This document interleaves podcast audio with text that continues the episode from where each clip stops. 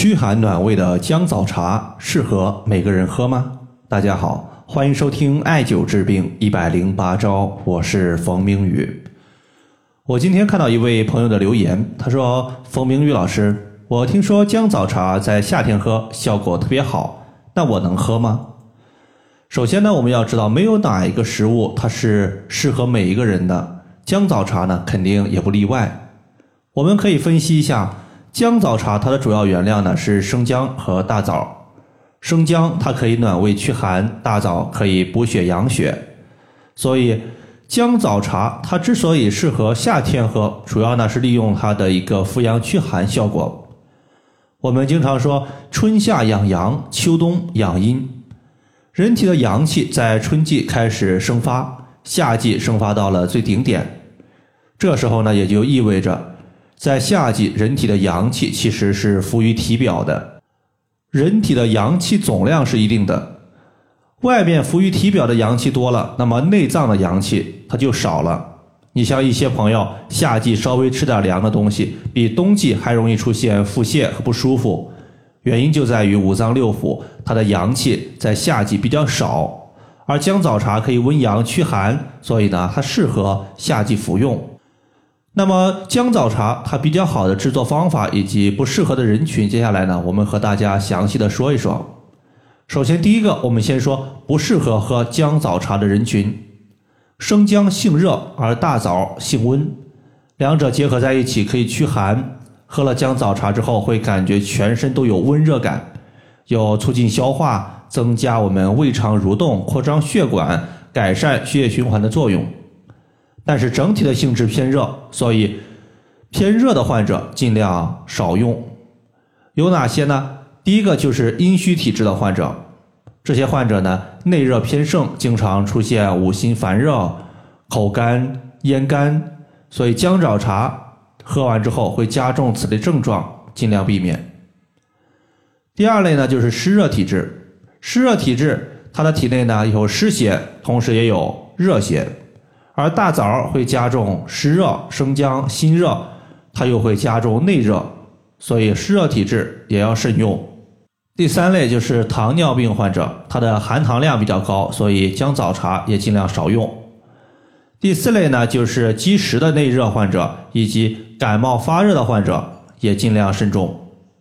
那么接下来呢，咱们围绕着姜枣茶它的一个优点和大家说一说。首先，我们先说姜枣茶的制作方法。其实也很简单，我们取两颗大枣、几片生姜就可以了。但是如果你想真正有一杯效果非常好的姜枣茶，下面呢我说五个要点。第一点，姜枣茶它的姜既可以选择生姜新鲜的，也可以选择晒过的干姜，也就是晒干的。相对来说，干姜它方便携带，并且呢，干姜它的热性比生姜会更重一些，所以。如果你感觉自己身体的偏寒情况特别严重，那么你可以考虑用干姜。如果我们普通人的话，用驱寒的生姜就行了。第二点，如果你是在家具有煮姜枣茶的条件，那么你尽量在煮的时候呢，把大枣切开或者是切碎，这样有助于大枣的药效析出。如果你是外出的话，那么你直接泡到保温杯里多泡会儿就行了，这个没事儿。第三个呢，就是煮姜枣茶的时候，我们一般属于是冷水下锅，大火煮开，小火慢炖三十到四十分钟，时间不能太短。第四点呢，就是姜枣茶它除了可以驱寒之外，对于痰湿体质所导致的肥胖也有不错的效果。你像在前段时间就有一个朋友，他自己呢服用姜枣茶，发现呢。通过艾灸加服用姜枣茶，自己的肥胖大概呢瘦了有十来斤，整体效果呢还是比较不错的。如果说你现在对着镜子一看，自己的舌头偏白，舌头整体偏大，感觉快要塞满整个口腔，甚至舌头的边缘有明显的齿痕，那么这种体质多半就是我们常说的痰湿肥胖体质。用姜枣茶可以驱散体内的寒邪和湿气，有助于肥胖瘦身。